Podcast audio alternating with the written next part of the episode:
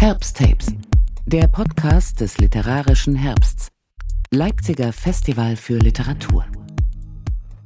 Wer still liest, folgt einem Autor, einer Autorin. Wer sich zu einem Festival wie dem literarischen Herbst aufmacht, trifft sie in echt. Wer seine Lieblingsautorin, seinen Lieblingsautor verpasst hat, kann hier vorbeihören, wann immer es passt. Und damit herzlich willkommen zur neuen Staffel der Herbsttapes. Mein Name ist Nils Kahlefeld, ich bin Teil des vierköpfigen Orga-Teams unseres Festivals und ich freue mich, euch die Wartezeit bis zum nächsten literarischen Herbst Ende Oktober ein wenig verkürzen zu können. Ab heute könnt ihr im Wochenrhythmus einige der spannendsten Lesungen und Gespräche des letztjährigen Festivals nachhören. Egal, ob ihr einen wunderbaren Abend nochmal nacherleben, ihn mit Freunden teilen wollt oder einfach nur neugierig geworden seid. Ich hoffe, ihr werdet bei den Herbsttapes fündig. Wer ein Festival organisiert, möchte natürlich ordentlich abliefern.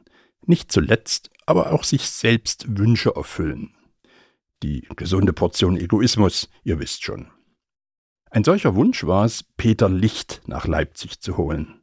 Ihr erinnert euch, Wer vor mehr als 20 Jahren seinen Debütsong Sonnendeck gehört hat, ist den Ohrwurm nie wieder losgeworden. Letztes Jahr hat Peter Licht das sehr schöne Album Beton und Ibuprofen veröffentlicht und einen neuen Roman unter dem Titel Ja, okay, aber. Sehr okay war, dass der Leipziger DJ und Entertainer Ralf Donis durch den Abend führte. Und dass das Ganze im UT Konnewitz stattfand, wird jeder, der dabei war, als Glücksfall bezeichnen. Für Peter Licht war es, Corona ließ grüßen, der erste Clubauftritt seit zwei Jahren.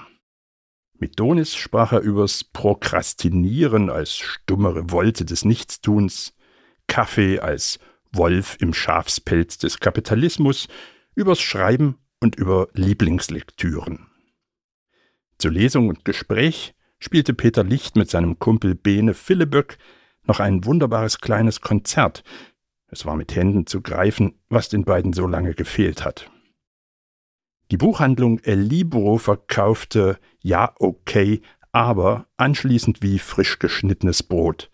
Der Kapitalismus, der alte Schlawiner, ist wohl doch noch nicht ganz am Ende. So ganz nebenbei konnte man an diesem Abend einen seltenen Eröffnungsmove für eine Lesung erleben. Wer außer Donis könnte dem Gast des Abends zur Begrüßung seine von zahllosen Clubeinsätzen zerlederte allererste Platte unter die Nase halten. Aber hört selbst.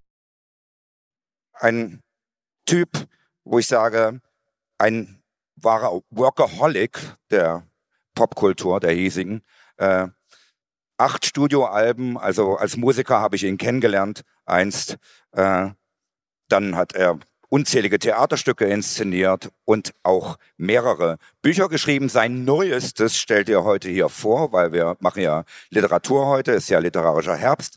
Und sein neuestes Buch ist dieses hier. Ich habe auch ein Exemplar bekommen. Das heißt Ja, okay, aber äh, erschien beim Tropenverlag. Darüber werden wir gleich reden und vor allen Dingen wird er aus diesem Buch mehrere Passagen lesen. Und er ist natürlich kein geringerer als Meinrad Jungblut, besser vielleicht bekannt als Peter Licht. Aber noch kommt er nicht, weil ich wollte euch noch erzählen, was meine erste Begegnung war mit diesem Herrn. Da, da nannte er sich wirklich noch Meinrad Jungblut. Das, diese Platte habe ich im Jahr 2002 im Leipziger WOM gekauft. Für die Jüngeren unter euch, WOM äh, ausgeschrieben, World of Music. Das war so eine Plattenladenkette und da konnte man in diesen Laden gehen und äh, Schallplatten kaufen und die dann zu Hause sich auf einen sogenannten Plattenspieler legen und äh, wenn man die angemacht hat, kam dann da Musik raus. Äh, da, auf der Platte ist ein Stempel Betrug, das war das Label damals, denn auf der Platte ist alles andere als Betrug. Äh, diese sechs Lieder, so hieß die Platte damals von Meinrad Jungblut, und diese sechs Lieder haben mich sehr erfreut. Vor allen Dingen natürlich seinen absoluten Frühhit habe ich hoch und runter gespielt in den Clubs dieser Stadt, nämlich Sonnendeck. Äh, ihr seht, die ist auch ziemlich abgeschranzt, die Platte. Das liegt daran, dass ich sie über Jahrzehnte mit in den Clubs hatte und gespielt habe. Und ich habe zu der Zeit auch noch so ein bisschen gearbeitet als Musikjournalist und habe dann in der Euphorie zu dieser Platte auch mal einen Text niedergeschrieben, der dann aber komischerweise nie abgedruckt wurde. Vielleicht habe ich es vergessen abzugeben. Äh, und äh, habe das aber noch zu Hause gefunden, weil ich ja alles aufbewahre und habe mir das heute nochmal abgeschrieben. Äh, und das Finale dieses Textes, das äh, äh unterstreicht nochmal meine damalige Begeisterung für diese Platte und auch diesen Song, die natürlich überhaupt nicht geschrumpft ist bis heute. Ich schrieb äh, unter anderem äh, in diesem Text zu Sonnendeck eine Ode ans Sonnendeck, Solarium, Aquarium. Ich kann sagen, dass ich genau darauf gewartet habe. Dagegen wirkt Wickfield Saturday Night wie schweißige Akkordarbeit und selbst Chris Rears Sandgang on the Beach beinhaltet im Vergleich nur Laufanstrengung. Dieser pop gewordene Ruf nach Ruhe, Rückzugsorten, von mir aus auch nach Entschleunigung, spricht mir aus der Seele. Einfach mal die Sekunden, Minuten etc. dahin fliegen lassen in Zeiten, wo es allerorten ums Abliefern geht. Sonnendeck ist meine neue Gemütsnationalhymne. Und wenn man will, kann man, wenn man die niedlichen Deckholzplanken aushebelt, darunter auch einen Korb voller Kapitalismuskritik entdecken. Danke dafür schrieb ich damals. Wie gesagt, abgedruckt wurde es nicht. Äh, und äh, seitdem hat mich dieses Stück und auch alles andere, ich rede jetzt immer über dieses Sonnendeck, das ist ja also äh, Peter Licht äh, hat ja nicht nur Sonnendeck gemacht äh, als sein Fiesta Mexicana, er hat ja danach weitere sehr erfolgreiche und wertige Arbeiten in allen Richtungen abgeliefert. Aber ich komme immer wieder auf dieses Stück zurück, äh, weil ich es äh, heute noch genauso liebe wie damals. Ja, wie gesagt, wir werden heute äh, über ein neues Buch von ihm sprechen, werden äh, Auszüge aus dem Buch von ihm hören und dann, ihr seht schon, hier ist äh, auch Musikequipment aufgebaut, äh, wird natürlich äh, Peter Licht auch noch äh, Stücke aus seinem neuen Album, was es auch gibt, äh, live darbieten. Mit äh, seinem Kollegen Benedikt werden sie zusammen spielen Stücke aus seinem neuen Album Beton und Ibuprofen. Auch ein sehr empfehlenswertes Album, aber da werden wir auch noch drüber reden. Jetzt bin ich sehr stolz und freue mich sehr, ins Mikro sagen zu dürfen. Herzlich willkommen, Meinrad Jungblut, aka Peter Licht.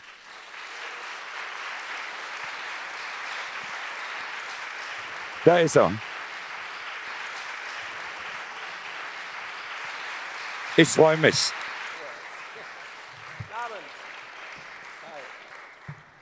Schön, dass ja. du da bist. Wir haben gerade schon zusammen gegessen und ein bisschen äh, geplaudert. Das war sehr gut. Und da äh, hast du mich auch darauf hingewiesen, was ich schon vermutet hatte beim Essen, dass dieses Basecap aus Haaren besteht. Ja, das ist eine Mütze aus Haaren.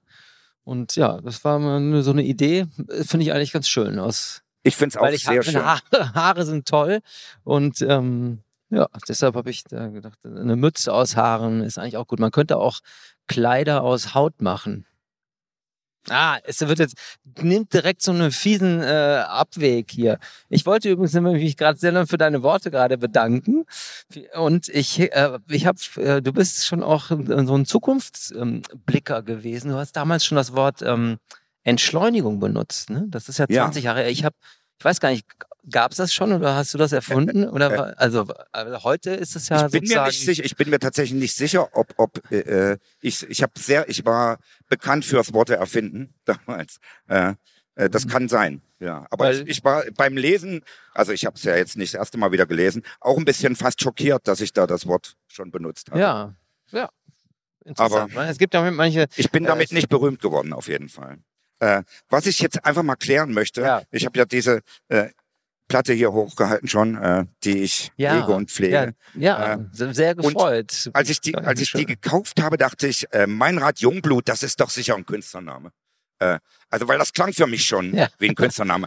Ist äh, das jetzt dein bürgerlicher Name eigentlich oder möchtest du das gar nicht so? Also Peter Licht, ich bin als Peter Licht heute hier. So. Ja. Und, ähm, ach, ich finde man, ähm, es ist äh, es gibt einfach manchmal so Namen, die die Dinge ähm, so besser treffen als äh, Deshalb ist Peter Licht eigentlich jetzt, äh, ist, so heißt das dann auch alles jetzt. So Soll ich jetzt im äh, äh, Verlauf könntest- auch Peter ja, sagen? du könntest ja. mich Peter Licht nennen. Ja. ja. Also Peter Ja. Licht als ein Ja. Name. Ja, Haben wir genau. noch gar nicht Ja, ist ja auch ein. Produkt, ist ja auch deshalb kein, ist ja auch so ein, so ein Ja, Produktname. So ne? machen wir das. Ja. Äh, du bist ja quasi äh, flugs von der Frankfurter Buchmesse hierher gejettet nach Leipzig.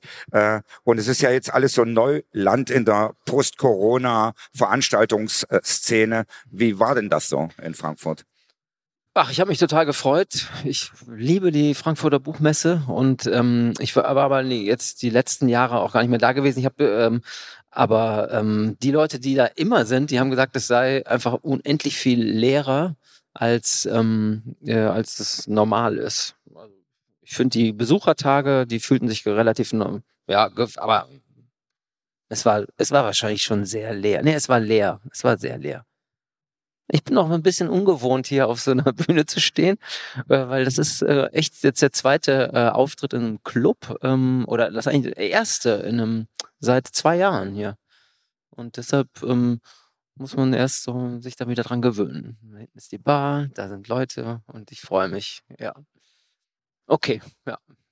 Ich äh, bin ja schon, äh, ich könnte mir vorstellen, dass es dich mittlerweile auch nervt. In, äh, in unserer Tageszeitung wo, äh, war auch, dass der vorangestellte äh, Text ging es gleich wieder um Sonnendeck. Kann, äh, du kannst es gar nicht mehr hören, wenn du darauf angesprochen wirst, oder? ich, na, ich mag das nach wie vor. Also ich habe äh, ich hab da kein Problem mit. Und Das ich, ich habe das halt Also- damals, wie ich schon sagte, sehr, sehr oft aufgelegt und dann läuft so ein Stück und dann denkt man immer nach, was wollte der, wo will er dahin, was will er eigentlich sagen? Und dann habe ich mir eigentlich erklärt, klar, äh, Sonnendeck, Solarium, Aquarium, äh, eine Hymne an die Rückzugsorte, sozusagen so ein bisschen musikalischer Stressblocker, de, äh, ein Stück, was sagt, mein Gott, es ist nicht immer alles so wichtig, komm mal runter, lass es mal eine Weile sein und dann kann man immer noch mal drüber nachdenken, habe ich es total falsch verstanden? Nee, das ist äh, schon richtig. Eh, Obwohl es äh, einen wundert, wie die Dinge so interpretiert werden. Aber ähm, weil, weil für, also für mich, weil es war auch dann so ein, so ein, so ein Sommersong, alles ist super und äh, Relax, Entspannung. Ich fand auch, dass es eigentlich auch ein Lied über, über den Tod ist. Von Anfang an. Und man wundert sich dann, ähm, aber nicht nur, also es ist beides. Aber es ist eben so äh, raus aus dem System. Und ja, das Kam das eigentlich im Sommer raus? der- äh, als Sommerhit kam das auch im Sommer raus? Hast du das so getaktet? Nee. Ach, das kam irgendwann bei Betrug bei dem Label dann raus. Ich weiß gar nicht, das kann schon im Sommer gewesen sein. ja. In Leipzig war es ein Sommerhit auf jeden Fall. Aber wir wollen ja hier drüber Ja, sprechen. wir sprechen Dein heute über. Neuestes Werk. Ja, darüber. okay, aber. Ja. Äh, welches ich, das kann ich dir mal sagen. Äh, und nicht, weil ich es musste, sondern weil ich gar nicht anders konnte, an einem Tag durchgelesen Oh, krass, habe, ja. weil ich es nicht mehr aufhören wollte, weil ein Sog entstand, sozusagen. Äh, und du stellst uns da ja einen, sag ich mal, Mann mittleren Alters vor, der in einem sogenannten Coworking Space arbeitet. Ja, Äh, äh, hab ich mal gehört, das Wort. Ich habe erst durch dich so ein bisschen kennengelernt, was denn das ist. Äh, man stelle sich also ein großes Gebäude vor mit mehreren Etagen, wo Leute Büros anmieten können für ihre jeweiligen Gewerbe und die dort ausführen können. Und so arbeiten die dann halt einsam, gemeinsam aneinander vorbei, wenn sie denn überhaupt arbeiten.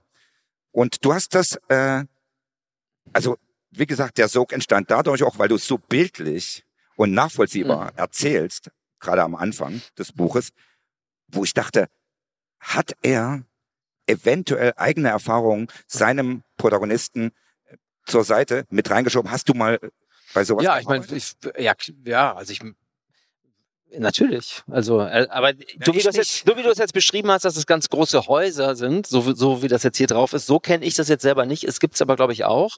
Aber das sind einfach ja so, so, so Working Spaces, die man sich in den Städten mieten kann, wo man dann dazukommt. Das sind manchmal ähm, äh, einfache Etagen oder es sind aber auch manchmal umgebaute äh, irgendwelche Komplexe, wo dann ir- irgendwelche Leute äh, auch aus der aus der Kreativszene sich dann da so zusammenfinden und ihre ihre Arbeitsräume bilden. Und da bin ich schon äh, immer, also ich kenne viele Leute, die in solchen in solchen Bürolandschaften äh, und, äh, ihr Leben verbringen. Und ich bin auch manchmal äh, dann dabei, wenn ich dann Projekte mache.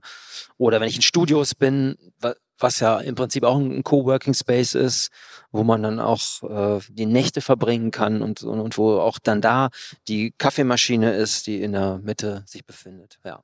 Letztendlich ist es aber auch so ein Zauberreich, was für mich ähm, äh, ja Metapher auch für, für überhaupt für den Arbeitsmarkt oder für die für die für die Gesellschaft ist.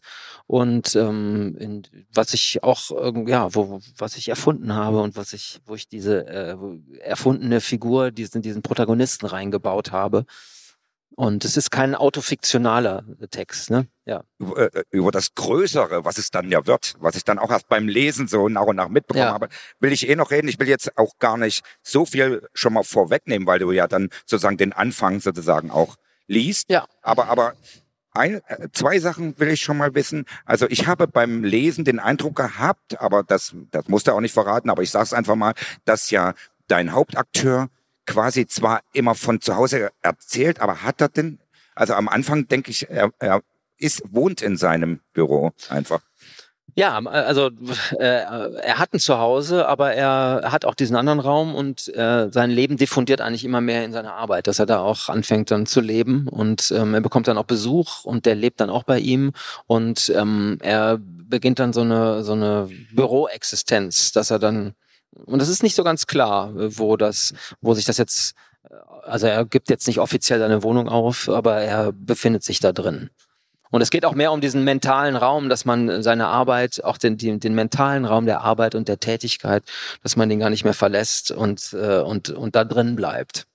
Und eins noch, bevor du vielleicht den ersten Block dann mal liest, äh, man kann ja äh, gerade auch am Anfang den Eindruck bekommen, äh, dass, dass du uns äh, als Autor auch so ein bisschen erzählst, dass äh, sozusagen Arbeit eigentlich den Hauptanteil des Lebens definiert und ausmacht oder dass Arbeit am Ende sogar das Leben ist. Das wäre ja jetzt sozusagen die Antithese zum sonnigen Runterkommen auf dem Sonnendeck. Klar, das ist die Antithese. Also und die, äh, ich da, davon handelt das Buch. Also dass ähm, die ähm, die Arbeitsmaschine ist einfach schon ein allumfassendes System und ähm, es geht um die Identität. Wer, was, was bin ich eigentlich? Was ist meine Identität? Bin ich noch was wert ohne meine Arbeit? Und was, äh, was gibt's, was gibt's noch daneben? Oder so. Die, und ich finde schon, dass natürlich die die Arbeit ist ja nicht äh, ja, ist nicht nur die die Möglichkeit einfach Geld zu verdienen, um, äh, um davon sich deine Brötchen zu kaufen, sondern es ist, äh, es ist das, was das, das sinnstiftende Ding ähm, unserer Zeit. Und ja, davon handelt das. Oder nicht nur unserer Zeit, ja, ja, davon handelt das Leben, ganz stark von Arbeit. Und da würde ich gerne jetzt mit dir lesend mal eintauchen in yep. diesen Space. Und mit euch. Nach einer unangenehmen Nacht wache ich auf und beschließe, mich nun an meine Arbeit zu setzen, um endlich voranzukommen. Ich fahre in mein Büro. Die anderen sind noch nicht da. In der Teeküche steht eine wirklich gute und sehr große Kaffeemaschine. Alle sind Freunde der Kaffeemaschine. Niemand kann etwas gegen sie sagen. Sie ist eine gute Freundin. Man wärmt sich an ihr, wenn es kalt ist. Bei meinem Büro kann man die Tür zumachen, Gott sei Dank. Aber natürlich hört man das Gemurschel, wenn die anderen draußen auf dem Gang unterwegs sind und arbeiten. Normale Coworking-Härte. Ich habe ein Büro in einer Coworking-Einrichtung. Manche nennen es Space. Hier gibt es viele Menschen. Wir alle arbeiten für uns. Deshalb heißt es Coworking. Wir alle saugen an der Zitze des Kapitalismus. Manchmal kommt etwas heraus. Davon leben wir. Neben meinem Büro ist das Büro des Programmierers. Der Programmierer befindet sich in seinem Büro und arbeitet. Er hat einen sehr schmalen Kopf mit büschelhaften Haaren und sieht aus wie derjenige, der Warten auf Godot geschrieben hat. Der Programmierer kommt um acht und geht um sechs. Wenn ich eine Atomuhr justieren müsste, würde ich mich an den Arbeitszeiten des Programmierers orientieren. Der Programmierer sitzt im Büro neben meinem. Nein, falsch. Er steht. Aus einem Karton für Xerox-Toner und obendrauf einem viereckigen Spiegel, der mal im Klo hing, hat er eine Erhöhung gebaut. Ich dachte zuerst, es sei ein Stehpult, aber das stimmt nicht. Es ist eine Erhöhung aus einem Karton und einem Klospiegel. Der Spiegel liegt auf dem Rücken und spiegelt die Decke. Oft sehe ich den Programmierer tagelang nicht. Er schlüpft ins Büro und schlüpft wieder raus. Man bekommt es kaum mit. Nie ist er draußen auf dem Gang. Er arbeitet an einem Projekt. Er braucht dafür seinen Computer und ein Telefon. Er hat mir schon mehrmals erklärt, was das ist, woran er arbeitet. Ich verstehe es nicht. Es hat irgendetwas mit Vernetzung und mehrfachen Anwendungen zu tun. Es ist wohl eine Programmierung, mit der sich unendlich viel Content miteinander verbinden lässt. Das spricht mich an. Unendlich viel Inhalt finde ich gut. Immer wenn wir zum Mittagessen zum grünen Thai gehen, erklärt er mir aufs Neue, was er macht. Der grüne Thai ist nicht weit weg. Man braucht 5,5 Minuten, bis man da ist und sich hineingesetzt hat. Gott sei Dank ist auf der Straße vor dem grünen Thai fast nie Platz. Und wir setzen uns immer an die Tische, die drinnen sind. Straße, Doppelpunkt, zu viel Wind, zu viel Sonne, zu viele Menschen, zu nah. Wir essen drin. Es gibt keine Toilette im grünen Thai. Ich habe nie verstanden, warum. Ich vermute, es hat mit den Barhockern zu tun, die im grünen Thai stehen. Wenn irgendwo Barhocker drin stehen, kann man das Klo entfernen. Das habe ich gelernt. Für gewöhnlich verlassen wir den grünen Thai nach exakt 22 Minuten und gehen zurück in den Working Space, um dort weiterzuarbeiten. Wenn wir aufstehen, muss ich aufstoßen, manchmal auch leise rülpsen. Ich weiß nicht warum. Bei den Programmierungen des Programmierers geht es um Digital Health, digitale Gesundheit. Das hat er mir erklärt. Dieses Wort stört mich jedes Mal, denn das Digitale ist ja von sich aus immer gesund. Es gibt keine Ungesundheit in einer digitalen Maschine. Das Digitale ist immer rein und folgerichtig. Der Programmierer hat einen sehr schnellen Schritt. Er ist, glaube ich, auf der Flucht vor dem Unnützen. Sehr gern schließe ich mich seiner Flucht an. Gehen heißt bei ihm Überbrückung von Transferzuständen. Er bevorzugt Sportarten, bei denen man auf bretthaften Konstruktionen verschiedengestaltige Flächen herunter oder entlang rutscht. Er war mal Longboard-Lehrer. Einmal hatte er einen Job als Stuntfahrer für einen Hollywood-Star, der in einem schönen Film auf Island über eine ewig lange Serpentinenstraße einen Gebirgsrücken hinunterrollte. Ich glaube, in seinem Mind ist der Programmierer nie mehr von diesem Longboard abgestiegen. Er surft gerne in eiskalten Gewässern. Am besten kann er denken, wenn er auf gerader Strecke in einem dahinschießenden Zug sitzt, am besten bei über 270 Stundenkilometern. Dann ist er bei sich, auf gleicher Höhe mit seinen vorauseilenden Gedanken. Das liebt er und klappt seinen Laptop auf. Der Programmierer trinkt keinen Kaffee mehr nach zwölf. Er kann dann nachts nicht schlafen. Ich verstehe diese Entscheidung. Der Magen schläft mit. Wenn wir uns im grünen Thai erheben, drücken unsere Kniekehlen die Stühle nach hinten. Die Stühle sind sehr leicht. Ich bin Gegner dieser Stühle. Sie sind aus durchsichtigem, glasig, neongrünem Kunststoff. Die Stühle rappeln unangenehm hell tönend über die Fliesen, wenn man sie schiebt. Sie tanzen auf dem Boden wie Insekten auf heißen Herdplatten. Ich mag sie nicht. Für mich hätte man diese Stühle nicht erfinden müssen. Anders als die Antibiotika, die eine gute Erfindung sind. Mit ihnen hält der Programmierer seine Divertikulitis in Schach. Man weiß nicht, wann ein Schub kommt, und wenn er kommt, muss man schnell sein.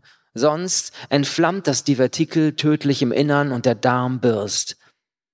Wenn der Programmierer aus dem Krankenhaus zurückkehrt, ist er immer bleich und dünn, sonst nicht. Am Telefon ist er sehr schnell. Er kann programmieren und denken in einer Geschwindigkeit und Präzision, in der andere Leute beim Essen den Kiefer auf und ab bewegen. Eigentlich bin ich überzeugt, dass er ein Android ist. Wenn ich den Programmierer etwas länger beobachte, sehe ich unter seiner Schädelhaut immer artifizielle Konstruktionen hindurchschimmern. Sein Blick kann man nicht beschreiben. Ich glaube, er blickt nicht. Okay, ich bin in meinem Büro, der Morgen ist frisch, ich setze mich hin, okay, Computer hochfahren, ich beginne zu arbeiten. Ziel fest im Blick, los geht's, es geht voran. Ja, okay, aber das muss ich schon sagen. Kurz bevor es losgeht, muss ich feststellen, dass die Gedanken, die mir gerade noch vorauseilten, wie eine Herde arabischer Rennpferde, also die Gedanken, die halten ein wenig inne, die Pferde, die pferdhaften Gedanken, sie beginnen nun auf einmal etwas, hm, wie könnte man es nennen, etwas anderes. Die vorauseilenden Gedanken beginnen zu ermüden. Sie lassen sich etwas auslaufen. Sie nehmen merklich den Schwung raus. Es ist eigentlich ganz schön anzusehen, wie sie den Schwung rausnehmen, fast schon elegant. Sie verlieren diese unangenehme Spannung. Man sieht die Muskulatur der Gedanken, wie sie sich angenehm entspannt. Auch die Sache mit dem Vorankommen. Oh Gott, Vorankommen setzt ja einen mitunter hohen Kraftaufwand voraus. Ich muss schon sagen, was muss man für eine Energie reinstecken für ein richtig schönes Vorankommen? In Anbetracht des ganzen Kraftaufwandes in Zusammenhang mit dem Vorankommen befällt mich ein anderer Gedanke. Ich denke, oh je, man kann ja nicht immer arbeiten. Oh je, Leistungsgesellschaft. Oh je, Neoliberalismus. An die Tür meines Büros habe ich hochkant eine alte Schaumstoffmatratze gegurtet. Ich brauche sie, wenn schnelles Hinlegen angezeigt ist. Manchmal haut es mich einfach um vor lauter Kraftaufwand bei meiner Arbeit beziehungsweise meinem Leben. Dann muss ich nur das Band lösen und schon liege ich da. Das Gurtband, mit dem ich die Matratze an die kleine Tür meines kleinen Räumchens gegurtet habe, trägt den Produktnamen Quickie. Es hat eine Zurfunktion und ist blau. Das tiefe Blau lässt einen an das kretische Meer denken. Mein Raum ist klein zu klein für einen etwaigen umfangreichen Liegebereich, mit dem ich schon manches Mal liebäugelte. Das Büro ist vielleicht doch eher ein Kabuff oder Kabüffchen. Vermutlich dient es einmal der Beherbergung von Besen und Feudeln, die hier verräumt wurden, als die Etage noch nicht renoviert war. Jetzt ist hier alles anders. Obwohl ich kein Besen bin, halte ich mich trotzdem in dem Raum auf. Ich tue das freiwillig und über längere Zeiträume. Ich muss sagen, ich fühle mich auch nicht als Besen. Die Erinnerung bezüglich der Besen ist aus dem Raum gewichen, soweit ich es überblicke. Manchmal jedoch ertappe ich mich bei eimerhaften Empfindungen. Sie sind undefiniert und gleiten vorbei im Strom des Tages. Manchmal befällt mich in meinem Kabüffchenbüro das Bedürfnis, es auszufegen. Manchmal möchte ich es auswischen. Ich weiß nicht, woher das kommt. Dankeschön.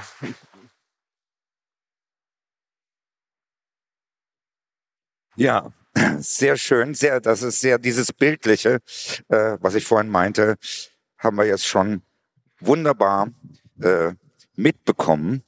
Jetzt äh, ist das so in, im ersten Teil. Ne? Das, da, da war ich noch, ich dachte, jetzt erzählt er uns richtig schön bildlich, auch teilweise sehr angenehm dadaistisch, eben so eine äh, Coworking Space, Szenerie und Gefühlswelten etc. pp.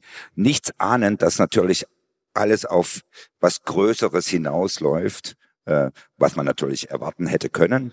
Äh, aber da kommen wir später drauf. Ich habe mich nur beim Lesen dieser Passagen extrem ertappt gefühlt, weil ich darf mich schon als einen sehr faulen Menschen bezeichnen, der immer, wenn, wenn Arbeiten anstehen, äh, kreative Arbeiten, das immer so lang schiebt, wie es nur geht, also bis es eben gar nicht mehr geht. Und selbst an dem Tag, wo ich es dann machen muss, sage ich trotzdem noch, jetzt muss ich aber erstmal noch Arbeiten machen, die einfach nicht wichtig wären. Irgendwie Abwasch oder irgendwas sortieren, bis dann gar nichts mehr geht. Und dann mache ich es natürlich auch. Und du hast es so bildlich beschrieben. Könnte es sein, dass du vielleicht auch unter diesem Problem ab und zu leidest? Naja, also es ist hier diese erfundene äh, Protagonist, dieser Protagonist, aber man muss natürlich schon auch ein bisschen ähm, man muss so reingehen ne? und man, um so ein bisschen zu wissen, wovon zum Beispiel dieser Protagonist handeln könnte. Und ich finde, dieses Phänomen der, des Prokrastinierens ist einfach ein... So nennt man das. Ja, ja. das ist einfach ein tolles... Ähm, ein, ein tolles Phänomen. Und ähm, es ist natürlich auch, auch krass. Natürlich ist es eigentlich ein, eine pure ich Produktion. Ich leide drunter. Ja, natürlich, ja, klar. Und es ist eine Produktion von Stress natürlich. Und ähm, ja, aber ich glaube, diese ähm, die Forderung nach nach ewiger Optimierung und ununterbrochener perfekter Leistungs äh, Fähigkeit und, und ja, selbst die Deutsche Bank ähm, wirbt mit dem Slogan ähm, Leistung durch Leidenschaft. Also selbst so eine äh, öde Tätigkeit wie, oder ich weiß nicht, ob das ist es bestimmt nicht öde, aber es ist, aber die, die, die äh, also ich, wenn du da arbeitest, sollst du nicht einfach nur da arbeiten, sondern du sollst es durch Leidenschaft machen. Also eigentlich äh, ist Leidenschaft ja was, was man für für Liebesbeziehungen eigentlich ähm, äh, dem was dem vorbehalten ist eigentlich. Ich war aber, eine lange Zeit aber, deutscher Bankkunde. Ich habe den Leuten, den Mitarbeitern die Leidenschaft auch nicht oft angesehen ja? im Gesicht. Was? Ja, dann, aber es, aber sie haben trotzdem, der, der Slogan hat dich aber trotzdem mit ihrer Leidenschaft versorgt dann. Das ist richtig, ja. ja. ja. Und so, ja, und ähm, ich glaube, in, in einem, oder ja, in, in einem System, wo einfach äh, jede Leistung, also sagt man, mit, mit der vollen Hingabe ähm, des, des, des Arbeiten des Menschen eigentlich äh, gefordert ist, da ähm, ist dann die Prokrastination ähm, auch so eine so eine kleine ähm, ja so ein, so ein stiller Rückzug oder oder ein Protest oder eine ist eigentlich die die stumme Revolte des Nichtstuns so. Und ich finde, so habe ich diese Figur ähm, äh, gebaut. So. Und das, ähm, ja. Und es gibt, gibt ja Bartleby ist eine sehr ähm, eine Erzählung aus dem 19. Jahrhundert, äh, wo ich äh, ich würde lieber vorziehen, nichts zu tun, was immer so der Spruch ist, dieses ähm, dieses Büroangestellten in irgendeinem Kontor ähm, und ähm, ja, das ist so, das ist meine bartlebische Figur, ähm, die, an der ich mich erfreue.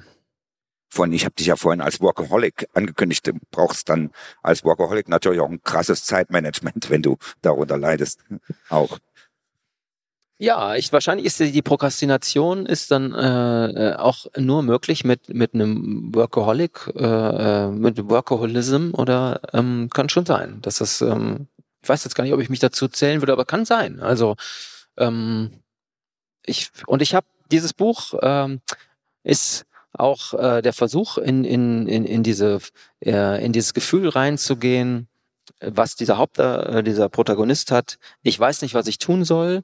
Und äh, eigentlich war ganz am Anfang der Plan, äh, ein Buch darüber zu schreiben, über, über, über das Nichtwissen und über eine Figur, die nicht weiß, was sie tun soll. Und, ähm, und, und, und dieses, und dann wirklich da reinzugehen und immer dem hinterherzusteigen, was heißt das eigentlich, dass ich, dass ich das nicht weiß und dass ich jetzt äh, äh, oder dass ich mich im Zustand der Prokrastination befinde und auch nicht mehr weiterkomme tatsächlich. Und äh, wo so eine Brüchigkeit sich ergibt und wo man, wo es auch nicht mehr so ganz gerade weitergeht, sondern wo es so loose wird. Und äh, das ist dann natürlich ein Trip, weil man auch, weil man auch keine Struktur mehr hat. Ja. In diesen Phasen ist dann höchstwahrscheinlich auch ein Kaffee gut. Und äh, auf äh, dieses schon Hauptelement auch deines Buches will ich jetzt äh, schon mal zu sprechen kommen. Also Kaffee ist ja ist ja wirklich so eine äh, habe ich auch durch dein Buch noch mal äh, vergegenwärtigt so eine spannende Sache. Steht ja äh, zum einen für jetzt sage ich das Wort wieder, Entschleunigung äh, in einer Kaffeepause, Pause machen und Kaffee trinken, aber gleichzeitig auch für Beschleunigung durch das Koffein. Wenn man jetzt Pause im Arbeitsprozess macht, wird man wieder fit für die Arbeit nach der Pause. Sozusagen ist ja der Kaffee vielleicht auch so eine Art äh, Wolf im Schafspelz im kapitalistischen System. Was war deine Faszination? Du hast ja, glaube ich, sogar gesagt, du wolltest eigentlich, dass auf jeder Seite einmal Kaffee getrunken wird. Ja, das war dann zwischenzeitlich der Plan. Auf jeder Seite muss eine Tasse Kaffee getrunken werden. Ich habe das nicht ganz durchgehalten, aber es steht zumindest eine Tasse Kaffee immer bereit.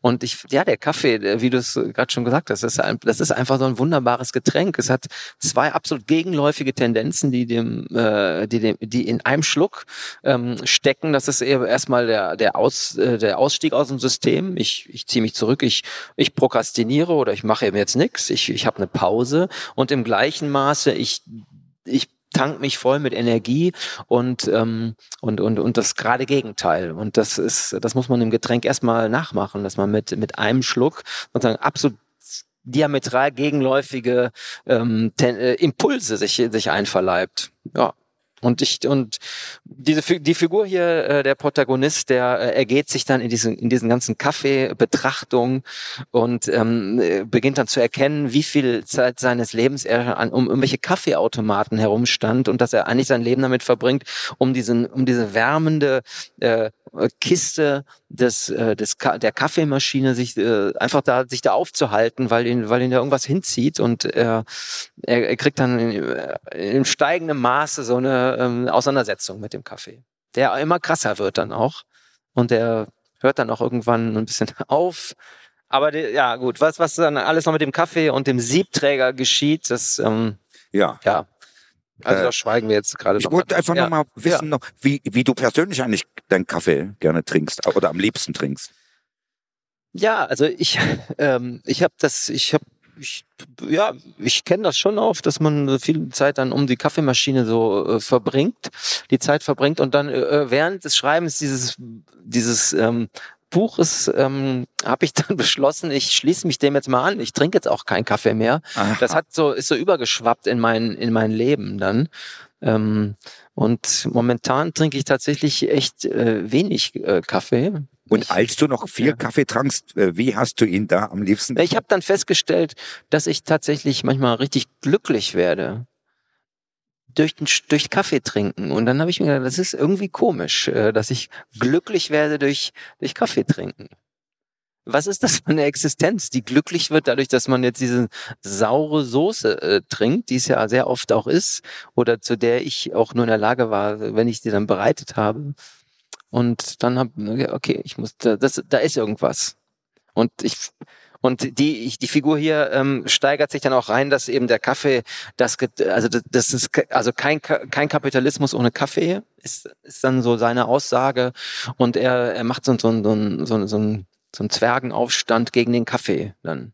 So als und beschimpft es dann als die die Turbine die die kapitalistische Turbine des Fortschritts ist der Kaffee, damit es einfach immer immer weitergeht, auch wenn es eigentlich nicht mehr weitergeht. Und ja, das da habe ich äh, ja dran Also, erfreut.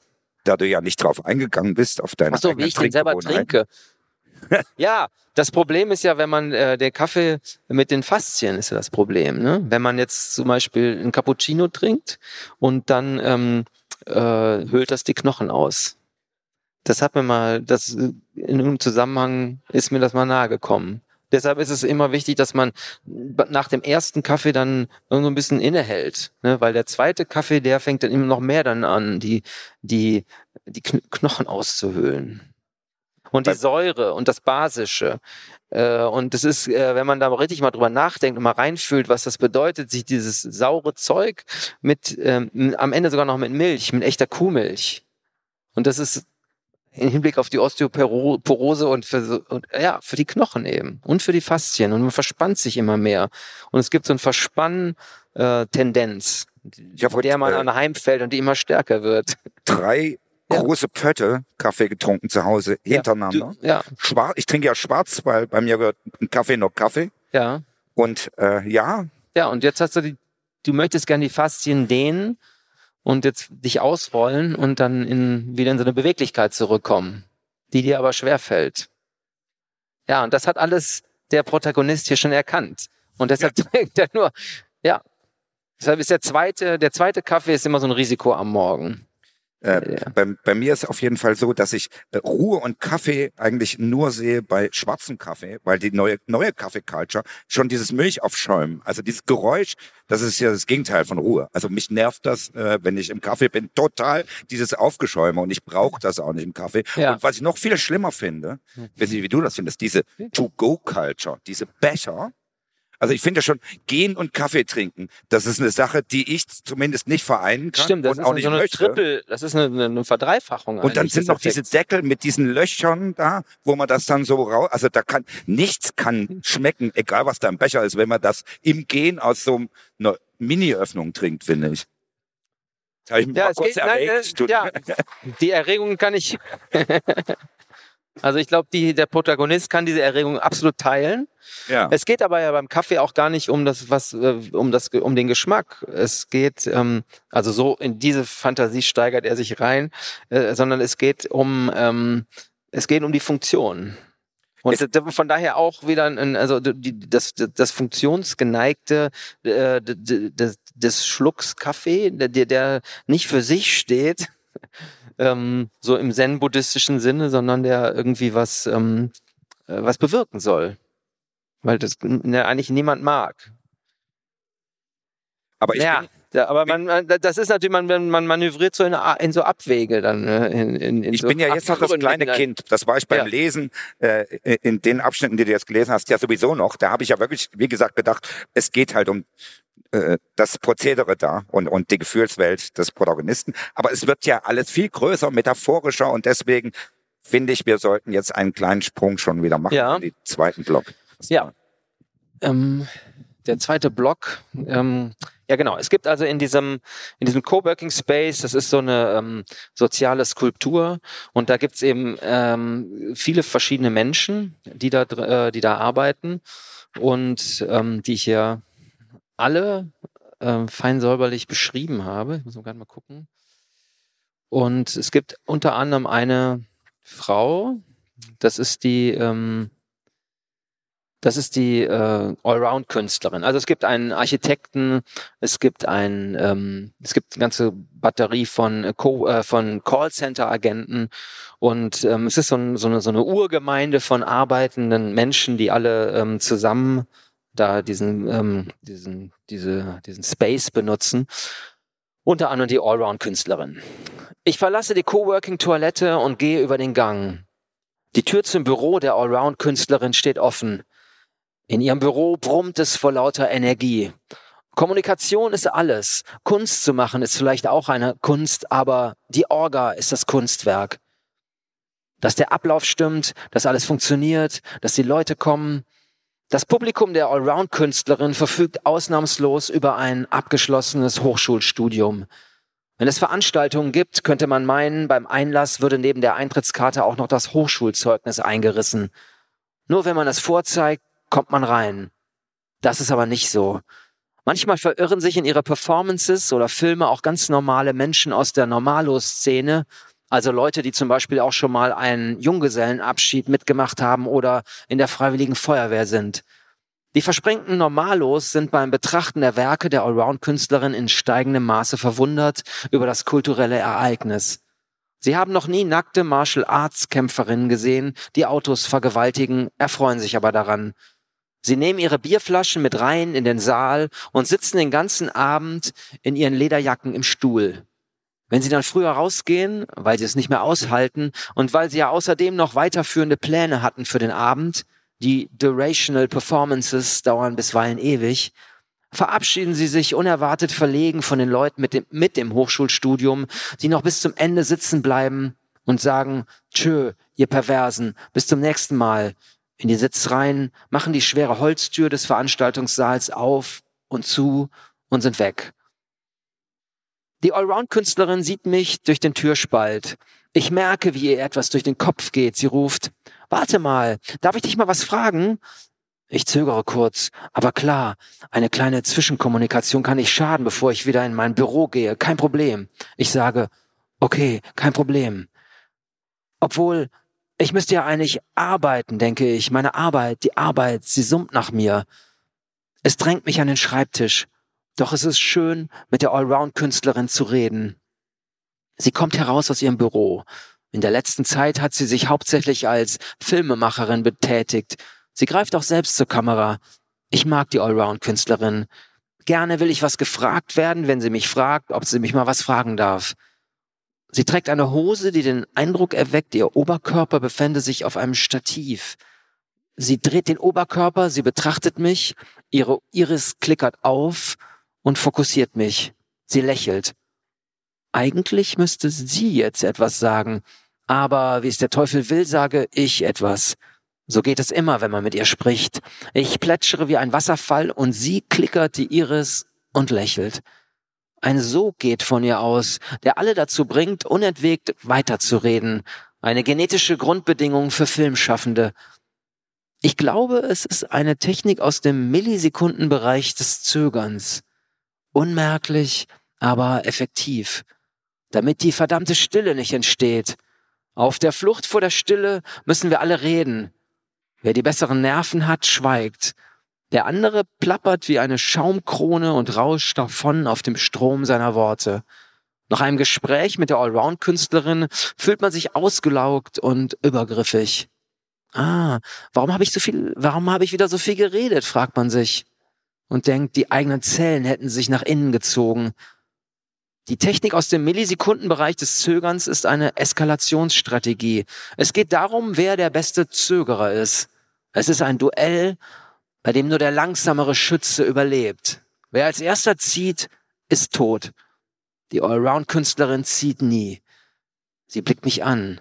Ich muss sagen, ich bin froh, dass sie mich mit diesem Blick ansieht und nicht ich sie. Denn betrachtet man die Welt mit diesen Kameraaugen, dann wird einem schwindlig von dem unentwegten Hin und Her.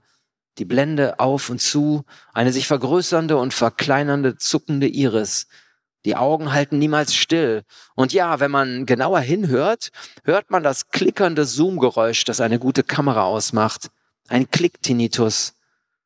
Motive spiegeln sich auf der Kameralinse ihres Augapfels. Selbst im Schlaf zoomt es vermutlich weiter unter ihren Augenlidern. Es hört nie auf. Die Recherche und die Bestandsaufnahme sind ja ein Dauerzustand. Jeder, der mal einen Film gemacht hat, oder längere Zeit eine Kamera in der Hand hatte, weiß, wie das ist. Die Kamera im Kopf dreht immer. Man streift ja nicht manchmal durch die Welt und macht vielleicht mal eine Performance. Nein, Leben heißt für die Allround-Künstlerin unaufhörlich, Material zu sichten. Ich muss sagen, ich hätte nicht gerne mit ihr getauscht. Sie fragt mich, ob ich bei ihrem neuen Dokumentarfilm mitmachen möchte. Ich fühle mich geehrt. Worum geht es denn? Ja, es geht so um Männer und Krisen. Ah, okay. Also um Gespräche von Männern in Krisen. Also Männer sprechen über ihre Krisen. Okay. Also Filme über Männer, die von ihren Krisen berichten. Ich fühle mich geehrt, weiß aber nicht, worin mein Beitrag bestehen sollte. Ah, super, sage ich. Ja, finde ich toll, das Projekt, aber ich weiß gar nicht, was da mein Beitrag wäre. Ah, doch klar, du würdest super reinpassen, sagt sie. Der Film besteht so aus Interviews, die ich führe mit den Männern über ihre Krisen, Krisen und Männer. Ich glaube, das wird super mit dir. Ah, super, denke ich. Stimmt. Ich glaube, das wird super. Ich fühle mich geehrt. Und die Männer erzählen dann von, äh, also wovon soll ich erzählen? Ja, die Männer erzählen alle von ihren Krisen und bohren sich so rein in ihre Zustände, aber man sieht sie nicht dabei. Also man sieht ihre Gesichter nicht. Das wird super mit dir. Also man sieht dein Gesicht nicht. Man sieht dich überhaupt nicht. Ah, super, sage ich. Okay, hm. also man sieht mich nicht. Ich fühle mich geehrt. Nein, man sieht niemanden, man sieht keine Maus, keinen einzigen Mann.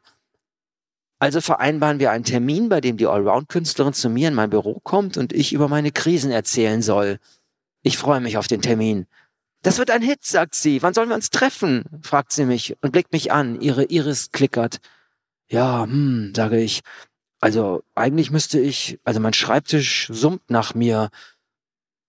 Eine halbe Stunde später kommt die Allround-Künstlerin. Ich sitze in meinem Büro, auf meinem Bürostuhl und sie baut das Mikro vor mir auf. Ich fühle mich als Mann, der in einem Dokumentarfilm mitmacht. Ich glaube, es wird super. Wie bist du denn darauf gekommen? frage ich sie. Ich weiß nicht, ich hatte so eine Intuition, sagt sie. Ich glaube, da geht was. Das wird ein Hit. Ja, sage ich. Ich glaube auch, dass es ein Hit wird. Und die Männer, die reden von ihren Krisen und man sieht kein Gesicht von den Männern? Nein, die Gesichter sieht man nicht. Man sieht gar keinen Mann. Man hört nur die Krisen. Das ist echt super, sage ich. Wie bist du denn auf mich gekommen? Ich weiß nicht. Ich hatte so eine Intuition. Das wird super. Ja, das wird super, sage ich und fange an. Bevor ich aber anfange, sage ich, ich muss noch mal kurz raus auf die Straße einen Kaffee holen. Denn ich fühle, dass ich gerade noch mal raus muss auf die Straße einen Kaffee holen. Obwohl wir eine wirklich sehr gute und wirksame Kaffeemaschine hier haben im Space, spüre ich, dass ich diesmal einen anderen Kaffee brauche. Gleich um die Ecke gibt es eine andere Kaffee und so weiter. Ja, genau. Nö, ja, das war.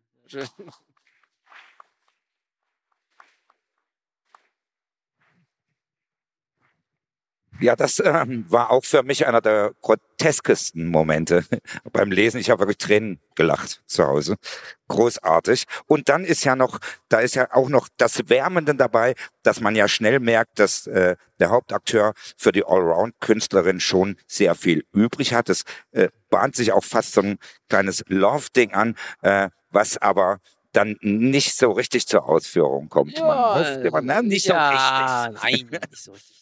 Äh, Es macht einfach f- total Spaß, diesen, diesen Satz, Männer reden über Krise. ja. Ich finde, und, und da einfach auch da immer weiter reinzugehen in dieses Gefühl, Männer reden über Krise und steigern sich immer weiter rein in ihren krisenhaften Zustand. So. Und das geht noch, ja, das geht noch viel weiter. ja, so. äh, ja. Äh, ihr werdet so viel Spaß haben. Ihr werdet sowieso, wir wollen hier die Auslage Ja, heute klar. leer sehen. ja, nee, das ist ja klar. nach dem Abend. Das wird alles weggekauft von euch, bitteschön. Es lohnt sich. Äh, Ich hier an der Stelle, ich hatte es ja immer schon mal so ein bisschen angetippt, äh, hier ging das los für mich, dass ich das Größere schon gemerkt habe. Ich, da, da begann ich zu merken, nein, es äh, ist jetzt nicht ein Buch, ein Zustandsbericht über äh, einen Herrn, der in einem Coworking Space arbeitet und mit den Leuten klarkommen muss oder will. Nein, hier, das meint Größeres, das ist metaphorisch. Jetzt war ich an der Stelle, wo ich dachte, muss ich jetzt nochmal von vorn anfangen und alles nochmal neu deuten. Das habe ich dann ehrlich gesagt nicht gemacht. Aber während des Lesens kamen immer mehr Fragezeichen. Ich dachte erst, oh, will er jetzt so ein bisschen äh, so Hipsterism bisschen äh, entgegenfrotzeln? Das dachte ich zuerst. Dann dachte ich, wo, wo du eben diese ganzen äh, Leute vorstellst und so ein bisschen charakterisierst, äh, die da arbeiten, dachte ich, oh, will er uns so ein bisschen die Palette der hiesigen Parteienlandschaft vorstellen, weil mir da ein paar Figuren sehr nah an, an äh, parteilichen Gustos kamen. Ja. Dann dachte ich, ah, Umweltbotschaft äh, mit, mit der Kaffeemaschine, äh, die sozusagen der Planet Erde ist äh, und an der sich alle gedankenlos äh, bedienen, bis es halt nicht mehr geht. Oder ist es eben doch wieder die große globale Kapitalismuskritik, die natürlich sowieso in allem drinsteckt.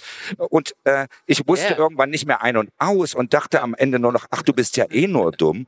Äh, du musst das jetzt um Gottes Willen nicht alles auflösen, aber vielleicht kannst du ja wenigstens sagen, was falsch gedacht war von Ne, dir. also alles richtig, natürlich. Also, ähm, wunderbar. Also du, du solltest das beruflich machen. Okay. Nein, Äh, das- das nein, gibt's mir nein. nochmal schriftlich heute. Nein, ich, der, der, der ja, der, ich finde, wie auch wie so immer, ähm, der Text ist natürlich klüger als der Autor. Was, ähm, was, ja, ich finde das super. Kaffeemaschine als ähm, als die Maschine, die man, also was, nee, es war ist alles richtig. Also an den Politiker hatte ich noch überhaupt nicht gedacht. Aber wenn, wenn man das so, dann, wer, wer, wer wäre denn das? Also wer wäre denn die Allround-Künstlerin? Hättest du da Äh, da dachte ich so ein bisschen an, an, Angela an, an Merkel? Cla Claudia Roth. Claudia ja, Roth? So, äh, die ja auch mal mit Tonsteine Scherben und so weiter. Da, Ja. dann, dann war dieser, dieser äh, ehemalige oder noch Lehrer Ja, es gibt noch den Das hat mich Armutsforscher. an die Linke erinnert, so ein bisschen, wie du den char Ja, ja. charakterisiert hast. Und äh, ja, und dann war ich aber schon weg, weil dann kam nicht, nichts äh, weiter in der Richtung. Das war eben auch nur, es hat, während ich las, immer gearbeitet. Aber du mir. hast da wirklich sehr ähm, eine intuitive Empfindung, die ich ja, super, ja. Also weil der, da mal der Armutsforscher, das ist stimmt, das ist auch so eine Figur, der ähm, der forscht eben über Armut, hat aber ist aber selber ähm, emeritierter Professor und hat auch äh, das Gegenteil ich glaube, der, Armut, der Armutsforscher, der Ja. kam f- sehr in die linke Richtung. So war's. Ja, äh, Ja. ja, Ja, ja, und, und ja, herrlich, ja. Aber schön, dass du, äh, da, wie gesagt, das gibst du mir dann nochmal schriftlich. das, mit dem, das äh, gebe ich dir gerne. beruflich. Ja. Und äh, nee, was ich dazu noch fragen will, das ist ist auch sicher eine lachst ein bisschen über die Frage, aber ich habe noch nie ein Buch geschrieben äh, und mich interessiert das einfach mal, äh, weil äh, so ein, so ein aussageseitiges Konzept, äh, wo, äh, wo das dann eben vom Kleinen immer größer wird und metaphorisch. Hat man das im Großen und Ganzen, wenn man beginnt zu schreiben, schon so im Kopf, dass es sich so entwickeln soll und, und wie es sich entwickeln soll? Oder entsteht während des Schreiben noch viel auch von dem Größeren? Also du, ich hatte ja schon gesagt, du machst auch, hast auch Theater inszeniert. Ja. Da entstehen ja die Stücke auch oft bei den Proben erst so richtig. Ja. Wie war das hier? Also ich finde, wenn äh, das Schreiben, äh, das ist äh, immer auch eine, eine gewisse Art von Improvisation und äh, ja, man geht da nicht, also ich gehe da nicht so vor, dass ich mir so einen exakten Plan mache, was ich jetzt dann da gleich schreiben werde, sondern ich schreibe. Und dann geht man eben in diese, ich gehe dann in diese Zustände rein. Und, äh, und dann ergibt sich das so, und wenn das, ähm, und wie das der Zufall will, ähm, äh, merkt man dann, dass bestimmte Begriffe, wie zum Beispiel der Kaffee oder auch die Kaffeemaschine, äh, ich mache hier so eine, ähm, also diese Figur fantasiert sich auch rein in diese Vorstellung, dass die Kaffeemaschine sozusagen die, die, die, die Krönung der Militärtechnik ist, weil ähm, äh, also das ist dann die Analogie zwischen Kaffeemaschine und äh, und einer Haubitze, einer Kanone, ne, wo man dann auch dieser der Ladevorgang ist eigentlich der gleiche, wie man mit dem Bajonettverschluss, der wie man die Pulverkammer füllt mit dem Siebträger und wie dann äh, eine Initialzündung gemacht wird und dann wird das Pulver verbraucht und es gibt einen Shot, so heißt das ja auch, ähm, der der der Koffeinshot, der dann rauskommt und ich habe dann äh, bei dem bei der Produktion dieses ähm, Textes es dann, ich bin ich auf die Suche gegangen, ob ich, ob es vielleicht tatsächlich irgendein Italien, so ein, so ein im 19. Jahrhundert vielleicht so einen italienischen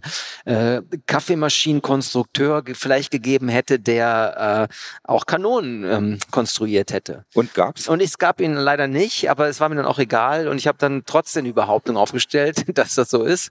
Und es äh, ehrlich gesagt, vielleicht ist es ja auch so, weil ich, also es kommt beides aus dem 19. Jahrhundert, so die, die Kanone, die dicke Bertha und, und, und, und, und dann eben diese Kaffeemaschine und diese Faszination, dass man da was zusammendrückt und dann kommt was raus und das ist irgendwie schon ein sehr kriegerischer Akt. Und das Schöne ist, wenn man dann, wenn man sowas macht und ähm, ja, dann kann man und man hat hier diese und das ist ja auch diese diese Figur dann und die geht dann in diese Fantasie rein. Die ich aber jetzt mal sage, gar keine Fantasie ist. Ich als Pazifist bin natürlich Benutzer einer äh, Filter-Trucker-Kaffeemaschine ohne irgendwelche Einschübe und sowas. Ja. Nur weil ich Pazifist bin, habe ich sowas und trinke so Ja. Filterkaffee. Ja. Äh, Ist natürlich die Crema sehr schlecht. Ne? bevor, bevor, bevor du final liest, äh, würde ich gerne noch wissen, äh, äh, das Buch heißt ja auch, ja, okay, aber da taucht es schon auf. Und äh, das äh, äh, Buch ist ja schon fast so ein, auch ein Denkmal an das Wort okay. Also es ist ja äh, ein förmliches Mantra äh, an okay, was im Buch vorkommt. Äh, was äh, fasziniert dich an dem Wort so sehr? Okay, ne? Ja, das, ich finde das, das, das ist ein toll, super Wort. Also, ja, was, also ich benutze das sehr häufig und sehr gern auch und ich habe festgestellt, dass viele Leute das auch Machst sehr du gerne manchmal nur so, okay? okay, Ohne O? okay, okay, Okay. okay.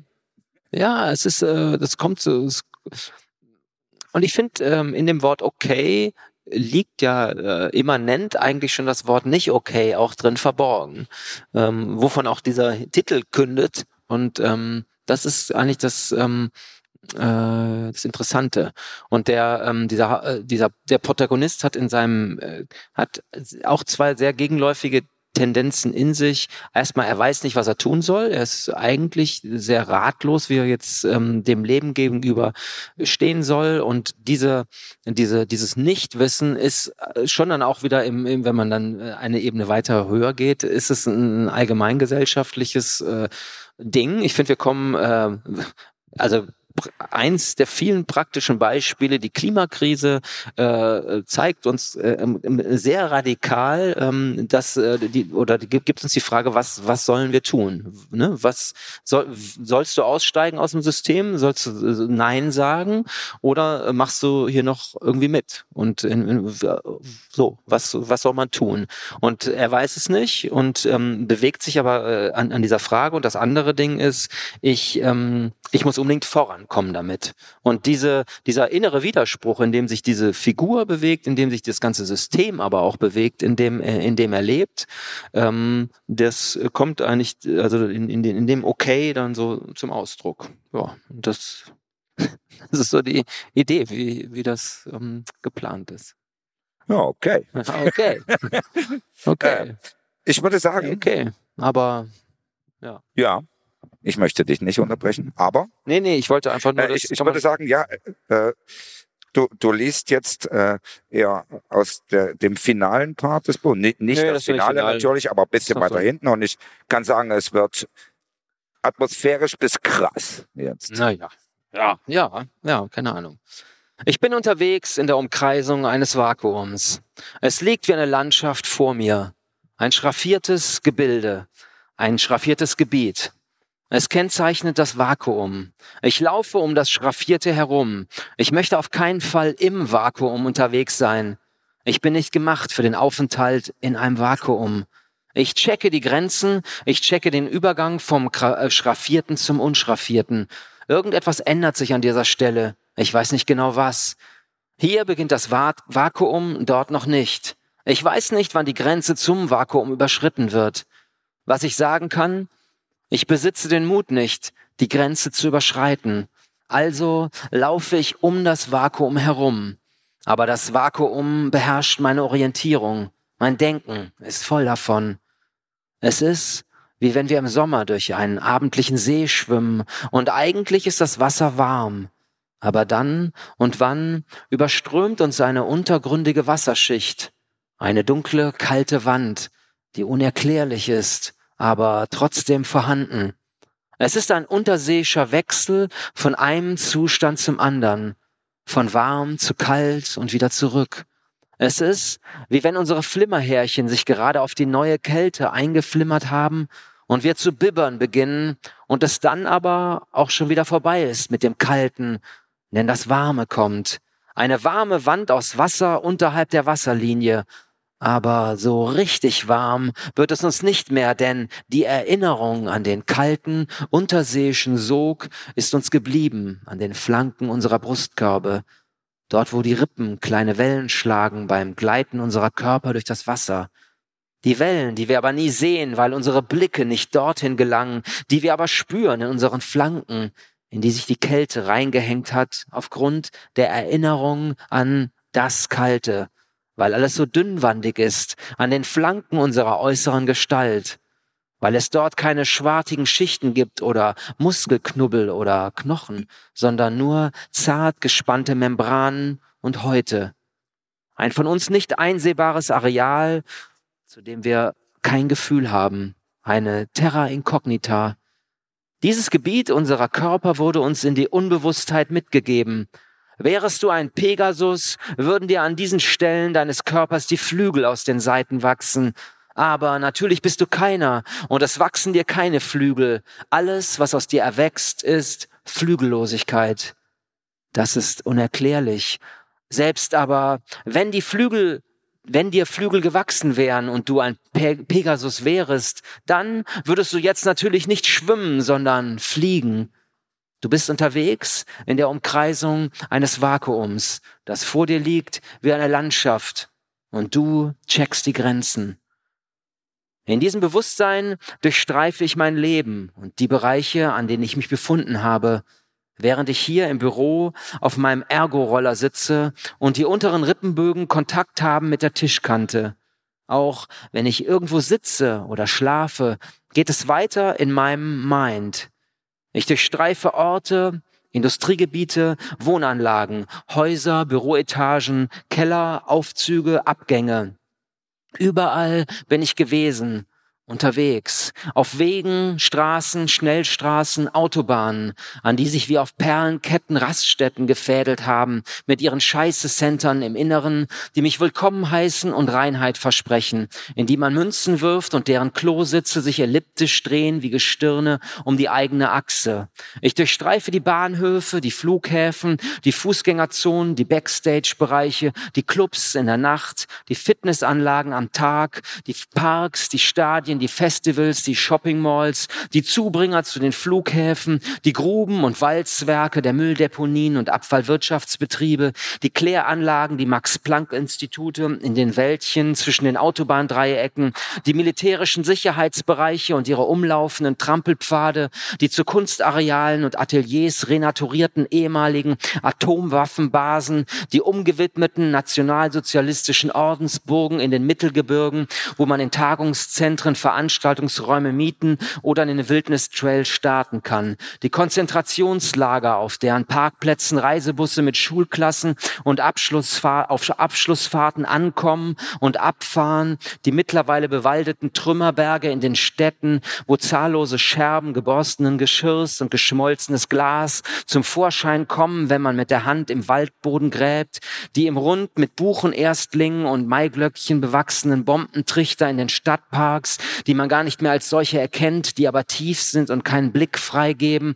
Und die Leute, die in, in, in ihnen liegen, in denen die Liebenden ihre Kondomverpackungen fallen lassen, die aber nicht verrotten wollen, weil die Kondomverpackungen aus extra Aluminium hergestellt wurden, die Wege direkt hinter den Lärmschutzwellen entlang der Neubaugebiete im Außenstadtbereich, die endlosen Maisfelder unter freiem Himmel, auf denen Panzerregimente von Erntetraktoren in Formation die Ernte einholen, über ihnen eine Wolke aus Staub, der bis in die blaue Stratosphäre steigt. Man kann das vom Weltraum aus betrachten und in deren vollklimatisierten Führerkabinen moderne Bauern sitzen, die während der Fahrt ihre Social-Media-Accounts checken oder mit ihren Ernährungsberaterinnen Sprachnachrichten austauschen oder sich einen Porno reinziehen oder einen Podcast über die Systemtheorie und Niklas Luhmann, wobei sie manchmal schmunzeln müssen, weil es so lustig ist.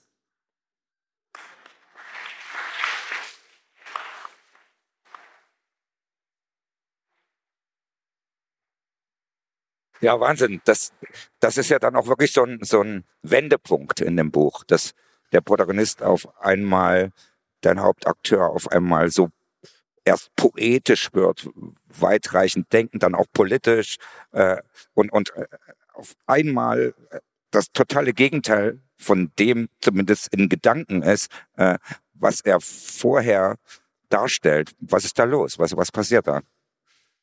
Ja, was, was passiert da? Er, ja, er geht, er geht auf die Reise. Er hat, ähm, es ist, er betrachtet die Welt. Also, keine Ahnung. Ich bin überfragt. Das, das musst du ihn selber fragen. äh, gib mir mal ja. seine Nummer. Also für mich, für mich ja. war er dann auch vielleicht aber auch Nein. durch diesen Part nicht mehr derselbe ja, im normalen Umfeld. Ja, also solche Stellen gibt es an verschiedenen Stellen im Buch und es geht schon darum, ähm, äh, diesen Gegensatz, sagen wir mal, äh, zwischen der der, sagen wir mal, der, dieser ganz klar direkten Welt äh, seine, se, seines Lebens, seines Alltags, der Welt, in der er unterwegs ist, und dann äh, die, äh, die innere Welt oder die, die, die die metaphysische Bedeutung ähm, und dieses so, so ein kosmischer Wind, der dann da durchgeht, der uns, der durch diese Figur auf einmal durchfegt und der, ja. Ich finde, wenn man mal irgendwo hinguckt und da sich Menschen betrachtet, man kann das immer mal wieder feststellen oder eigentlich überall. Also das ist klar, besteht das Leben aus ähm, aus aus den Dingen, die uns umgeben, aber auch aus einer, allem anderen mehr was überall mitschwingt. Und ich, ja, finde, also das sind ja verschiedene Bilder der Geschichte, die Konzentrationslager, die Ordensburgen oder die Schuttberge. Und ich finde, ähm, diese ganze Energie und äh, die in jetzt auch in einer Stadt wie Leipzig oder aus, aus Köln, wo ich herkomme, oder überall, da ist überall noch was ist da überall? Was, was, was, wovon berichten die Wände, die Häuser, der Boden oder wenn ich, äh, wenn ich in den Parks unterwegs bin und, das, und dann tatsächlich einfach da mal reingreife äh, in diese Schuttberge, dann hat man einfach den Schutt aus dem Krieg in der Hand. Ja. So, das ist ja ganz normal und wo überall äh, diese die Geschichte, ähm, die sich aber sich ja, die sich auch in, in uns allen abgesetzt hat oder die Geschichte unserer Eltern oder Großeltern oder was auch immer. So und das ist das ist alles da. Und das ist dann eben so ein Ausbruch, wo in, in wo er dann Kontakt dazu zu dieser Welt hat. Für mich eben auch ein starker Moment, weil wir ja alle nicht erst jetzt, sondern leider schon seit einigen Jahren merken, dass gerade auch in diesem Land aus eben jener Geschichte gar nicht so viel gelernt wurde und alles in Richtung rechts immer schlimmer wird eigentlich wieder in diesem ja, Land. Was total furchtbar ist, ja. Ja, äh, ich äh, will ja gar nicht, äh, ihr sollt, wie gesagt, das Buch kaufen. Es wird ja zum Finale hin richtig naja, fast ruinös. Es geht sehr viel kaputt. Wir haben sehr viel Nebel. Wir haben, kann ich sagen, eine Feier in dem Coworking Space, die zur Ekstase, zur rituellen Ekstase wird. Aber ich will nicht allzu viel äh, verraten. Was mich aber interessiert, du hast ja damals in deinem ersten Buch, äh, zumindest im Titel schon mal, äh, das Ende des Kapitalismus thematisiert. Äh, ja. Gehe ich zu weit oder bin ich zu blöd, wenn ich sage, hast du es jetzt so ein bisschen illustriert, wie das Ende des Kapitalismus auch aussehen kann mit diesem äh, Kaffeemaschinenritual? Verrate ich, glaube ich, nicht zu viel. Nee, ja. Ja, also klar ist das eine Auseinandersetzung mit dem, äh, mit dem, mit mit dem Gesellschaftssystem des Kapitalismus und mit dem System der, ähm, der, der Optimierungsgesellschaft und der Leistungsgesellschaft und, und ja, und ich, für mich ist das, viel, das ist eine Fortschreibung von dem, was ich bis jetzt gemacht ja. habe. Und ja, das ist klare Linien so zu erkennen. Ich habe jetzt in dem Fall ist es ein ist es ein zusammengehöriger äh, durchlaufende äh, Geschichte, die da die das alles so zusammenbündelt ja, das und die Texte davor hatten für mich eigentlich auch schon diesen Charakter, aber der der war schon sehr äh, erratisch oder man konnte das nicht so ganz klar erkennen, aber das waren so, so ganz viele Bruchstücke, die sich aneinander heften und für mich eigentlich auch schon äh, was romanhaftes eigentlich haben, weil sie so eine Welt abbilden und das habe ich jetzt aber hier ist das äh, viel klarer und es gibt klare Figuren und die die einen Weg beschreiten. Und das äh, das äh, beinhaltet ja auch immer die, diese Gedanken, äh, beinhalten immer diese Krux, dass man ja eigentlich äh, nichts Falsches sagt, wenn man den Kapitalismus kritisiert, aber sich ja, ob man will oder nicht, immer doch arrangieren muss mit den Gesetzmäßigkeiten des kapitalistischen Systems, um, wie man so schön sagt, über einen Monat zu kommen. Und das ist eben die Krux, wenn ich habe so viele Leute erlebt, die äh, lauthals Kapitalismuskritik getätigt haben, waren von oben bis unten in Markenklamotten eingekleidet, wo du dann äh, gegenüber sitzt und das auch nicht mehr so ernst nehmen kannst. Und ich frage mich dann oft, äh, und das ist ganz wichtig, was ich zum Schluss sage, äh, Gibt es, kann es denn überhaupt Stand heute eine ernsthafte, äh, nachvollziehbare Alternative zum kapitalistischen System, wie es jetzt äh, besteht, geben und das aus dem Menschen selbst heraus erzeugt, also nicht durch irgendwas Äußeres. Äh, können wir das überhaupt? Also ich bin da immer äh, ohne Antwort dann. Hast du da eine? Nö. Ja, also ich, ich versuche irgendwelche, äh, also ja, ich versuche mich damit zu beschäftigen. So, ich, und ähm, dieser äh, dieser Protagonist hier steigert sich dann eben auch äh, herein in äh, rein in diese äh, in, in, in diese Vorstellung und äh, auch in, in diesen naiv, ja, naiven Antikapitalismus oder was. Er ist aber natürlich äh, jede Figur in dieser in diesem in diesem Roman ähm, defin also erkennt die Notwendigkeit irgendwie Geld zu verdienen. Es werden überall auch so so die die die, die so Geschäftsmodelle sind überall an, an angesprochen und also so ist es einfach. Also es ist, es ist ein, es ist ein Roman. Ne? Das ist jetzt nicht, das ist jetzt, das bin jetzt nicht ich, der da schreibt. Das ist klar. Ja. Aber ich habe dich jetzt gefragt. Du hast jetzt mich gefragt. Ja, ja, ja ich finde eigentlich, ähm, wir sind eigentlich an einer ganz guten Stelle. Äh, ich, was, was ähm, an Offensichtlichkeit ähm, äh, manifest wird, wie, äh, wie dieses, äh, wie, dass wir uns ändern müssen. Wir müssen, wir müssen unser Leben ändern. Das ist ja ganz klar. Und ähm, ich glaube, dass, dass das einfach immer deutlicher wird, dass, es, dass man nicht sagen kann, okay, wir, wir, was, wir retten, ganz, ganz plump gesagt, wir retten die Umwelt, aber wir machen, wir machen einfach alles weiter, wie es, wie es bisher war. Und das, das, und das wird auf eine sehr krasse Weise jetzt, ähm, wird das deutlich. Und von daher ist es eigentlich äh, auch ein, ne, das ist schon zumindest mal eine Erkenntnis. Ich will das jetzt na gut ist das natürlich auch nicht, äh, was, was, was so am Horizont steht. Aber ja. also ich möchte sagen, lest das Buch, es gibt äh, Antworten drin. Ja, also es gibt auf jeden Fall. Ich will trotzdem ja. noch zwei Sachen zum Buch fragen und jetzt trotzdem wieder ein bisschen auflockern. Zum einen, du hast ja vorhin schon äh, so kleine äh, ein Beispiel genannt, wo du dich so ein bisschen schüchtern äh, vielleicht orientiert hast, äh, weil das ist auch in Musik ist man ja oft inspiriert, wenn man Musik macht. Äh, von anderen Sachen oder oder macht eine Hommage an irgendwas äh, und ich, wenn ich ein Buch lese, was ich ja hier getan habe, äh, bin dann auch beim Lesen manchmal auch nur partiell an was erinnert. Bei dem Buch äh, vielmehr eine Zeit lang hatte ich im Kopf, äh, so wie du äh, ausführlich zum Teil, wie du Dinge und auch Vorgänge beschreibst, war ich so ein bisschen an Brad Easton Ellis erinnert. Äh, äh, also nicht so, also brauchst jetzt nicht acht Seiten für einen Gegenstand, aber ich war so ein bisschen erinnert. Zum anderen, bei, bei deinem Hauptakteur hatte ich manchmal vor Augen, dass immer verwirrtere Gesicht des Anthony Perkins, damals in der Orson Welles Verfilmung von äh, Kafkas Prozess. Äh, würdest du was nennen, wo du dich vielleicht schüchtern auch aufgestützt hast beim Schreiben dieses Buches?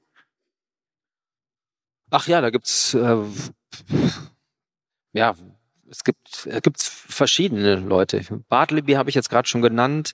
Ich hatte äh, einen ganz alten, also das ist ja eigentlich der erste deutsche Roman. Das ist ähm, der Simplicissimus, Simplicius Simplicissimus.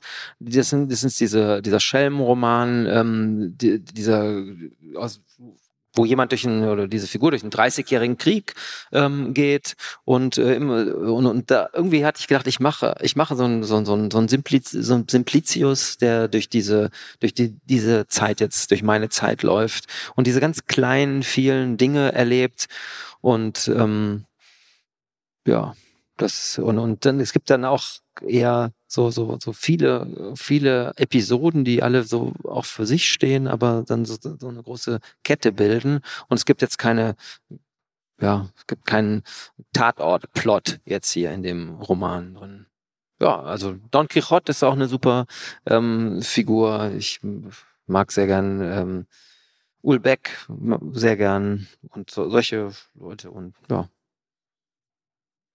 Und daran äh, angekoppelt noch eine Frage, das hab, da bist du nicht der erste Autor, äh, den ich frage, das habe ich schon ein paar Mal gefragt, äh, weil das so ein bisschen äh, mir immer eine Hilfe beim Lesen ist. Also ich habe vom geistigen Auge, wenn ich ein Buch lese, caste ich immer Schauspieler, äh, die sozusagen vor meinem geistigen Auge beim Lesen das spielen äh, und habe dann immer bestimmte Schauspieler vor Augen, ja. die das äh, mir deutlicher auch machen. Äh, würde jetzt jemand äh, an dich herantreten und sagen, äh, wir möchten, ja okay, aber verfilmen. Äh, was wäre dein Idealcast, vor allen Dingen als Hauptdarsteller natürlich? okay. Yep. Jetzt Hilf mir mal, wer könnte das? Ich habe jetzt ehrlich gesagt Sag nicht Till Schweiger, alles andere geht. Till, nee, am Till, Ende. Nee, Till Schweiger. Nee, äh,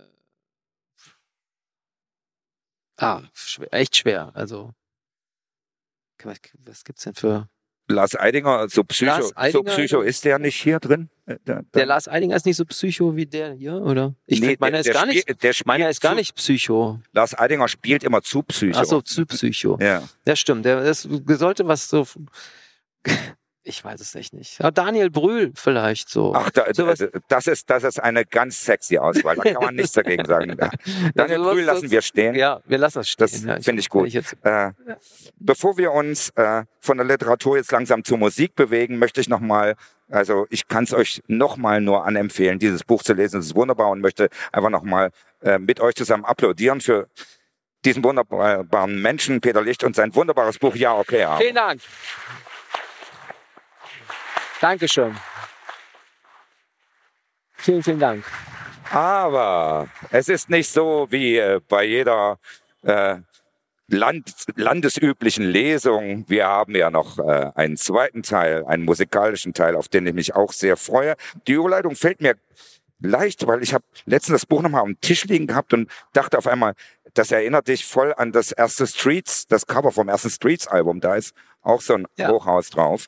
Aber gibt natürlich keinen direkten Zusammenhang. Aber ich dachte, echt, ich habe mir das Cover da nochmal rausgeholt und ja, ja tolles gibt Ähnlichkeiten. Ja, ja, es gibt Ähnlichkeiten. Äh, ich, äh, du hast ja vorhin schon so ein bisschen angedeutet, aber äh, wie, wie habt ihr, wie habt ihr als du als Musiker jetzt oder ihr äh, diese auf, Nicht-Auftritts-Corona-Durststrecke verkraftet eigentlich?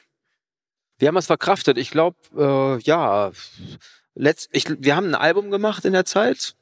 Und da war Bene Philippberg, mit dem ich gleich hier äh, sitzen werde, mal zum zweiten Mal nach langer Zeit, worüber ich mich total freue. ähm, da haben, ja, wir, und da war noch ein, ein dritter äh, Produzent noch da mit dabei, Boris Rogowski. Wir haben äh, das Album ähm, Beton und Ibuprofen gemacht und das war auch so eine Rettung für uns. Das war echt gut, dass das möglich war. Das war, ähm, äh, das Album war vorher schon geschrieben und ähm, es hat äh, so ein, eine Idee, wovon das handeln sollte. Ähm, es war, das war der Begriff äh, The Society of Depression. Irgendwie ist das in den letzten Jahren so entstanden und ähm, oder nach dem ja in den letzten zwei Jahren. Und dann ähm, kam dann diese Corona-Zeit und hat hat sich sozusagen da drüber gestülpt und dann war war das dann äh, sozusagen das, wovon dieses Album handelte, war auf einmal dann da auf Vollgas mit ähm, mit mit dieser depressiven und stillen und stummen äh, und angstbesetzten ähm, Situation. Und das war ähm, äh, ja wie wir das, ja, jeder hat das ja, ich fand es sehr spooky, die, diese Zeit. Und dann, als es, als es, als dann der erste Lockdown vorbei war, haben wir dann äh, weitergemacht und hatten, konnten das dann fertig machen. Und dann, so, da war ich sehr froh drüber. Und da für mich ist das, also in, in gewisser Weise war es kein Corona-Album, aber am Ende war es das dann total, weil, weil das in dieser Zeit auch entstanden ist. Und ich war sehr froh, dass ich das, äh, dass wir es einfach rausgebracht haben, auch, obwohl es noch keine Tour geben kann bis jetzt. Wir sind fürs nächste Jahr ein bisschen am Planen, dass es das geben kann. Aber ich kenne jetzt, ich kenne Kollegen, die dann eben ein oder zwei Jahre ihre Alben jetzt zurückhalten und äh, da bin ich sehr froh, dass das jetzt, dass das einfach draußen ist, weil, weil das fängt an so zu, zu müffeln oder so oder das wird, so dick, wenn man so Sachen äh, fertig hat, aber man die kommen, die dürfen nicht raus. Das staut sich so an. Das achte Studioalbum. Bin ja, genau. richtig? Ja. Genau. Das, ja. Das auch, und genau. Äh, ich musste ein bisschen schmunzeln. Ich finde den Albumtitel super, Beton und Ibuprofen. Danke. Musste trotzdem ein bisschen schmunzeln. Dachte mir, jetzt bin ich schon wieder beim Sonntag, dachte mir, ah ja, die Zeiten sind härter geworden. Äh, Thema Beruhigung. Es reicht das sonnige Sonnendeck nicht mehr. Mittlerweile muss man schon für die Beruhigung mhm. zu Ibuprofen, was weiß ich, 800 oder 1000, das hast du ja nicht thematisiert, ja. greifen. Ist das bisschen auch so? Ja, der, also der, der, der, der Song nimmt doch noch ein Ibuprofenchen, so wie der äh, Ibuprofen heißt der Song. Und ja, das, das entstand auch auch so auf Tour, wo immer die ähm, so der Schnack war, was braucht man, um auf Tour zu gehen? Braucht eigentlich nur eine Scheckkarte äh, und eine Packung Ibuprofen-Tabletten. Und im, erst wenn die an Bord waren, dann fährt man weiter. Und ich finde, das Ibuprofen ist so ein tolles Symbol. Äh, äh, das, das schließt sich so ein bisschen an das Kaffeebild vielleicht an. Also das, das meine Güte, wie viel, wie, wie viel Ibuprofen man die ganze Zeit äh, konsumiert und äh, alle Leute haben immer irgendwelche Ibuprofen-Tabletten in irgendwelchen Taschen äh, und ich selber in, inklusive, die man sich dann immer mal wieder so reinschmeißt und dann geht's weiter. Und ähm, davon handelt dieser Song. Es ist eine ganz fröhliche Aufforderung, nimm doch noch ein Ibuprofenchen, dann geht's dir wieder gut. Ähm, nimm doch noch ein Ibuprofenchen, so. Und das ist so ein Mantra, nimm doch noch, nimm doch noch. Und dann, dann wird's dir wieder gut. Und dann sind noch andere Medikamente und das steigert sich auch so ein bisschen. Aber es ist eigentlich nur so, ein, so, eine, so, eine, so eine ganz slackige, sehr entspannte Hymne auf das Nehmen von Ibuprofen. So. Äh, und sehr, sehr schön. Auch ein tolles Video übrigens ja. Äh, dazu. Ja. Äh, und dann eben dann als Gegenpol das Betonlied. Und das ist auch einfach so, Beton ist schweres Thema. Und das ist äh, eigentlich auch schon der ganze Song. Beton ist schweres Thema. Und ähm, das sind so die beiden, äh, die beiden äh, äh, antagonistischen, äh, gegenläufigen äh, Grundprinzipien. Ja, die, die, das eine ist die Verfestigung ähm, des Betons, die Verfestigung von Zuständen und das andere ist eben die, die, die, die Leichtwerdung. Beides sind das so Pülverchen, die man mit Wasser zusammenbringt und dann äh, entfalten sie ihre Wirkung. Der Verhärtung und der äh, Auflösung. Ja. Er weiß also, es einfach. So sieht's aus. It's my life. ich kann wie das Buch, auch das Album äh, Beton und Ibuprofen sehr empfehlen. Ich finde es sehr schön. Äh, es ist, Merci. man darf das glaube ich noch sagen, wundervoller Indie-Pop. Darf ja. man Indie-Pop? Darf, darf ich sagen? Ja, ja. Mein Hit ist, äh, die Technik wird uns retten. Ja. Äh, was so eigentlich auch auf einem, einem der letzten Tokotronic Alben hätte sein können, nur dass Dirk von Lotzo, glaube ich, also du singst ja, die Technik wird uns retten und die Liebe auch. Ich glaube, es wäre bei Dirk von Lotzo umgedreht. Also bei ihm wäre die Liebe immer noch vor, also und Technik auch. Ja. Oder vielleicht auch nicht. Bei dir äh, in, in deiner Emotionschart-Technik vor Liebe oder? Nee. Was? Wa- wa- Was? In Was? deiner was, was Emotions, Emotionscharts ist die Technik vor der Liebe? Nein, oder? nein, nein, ist die Liebe auf jeden Fall davor, ja. Aber ich Das fand, ich fand das ein bisschen triste, wenn man jetzt nur über die Technik geht und ich finde, die, was, die Liebe rettet ja auch so.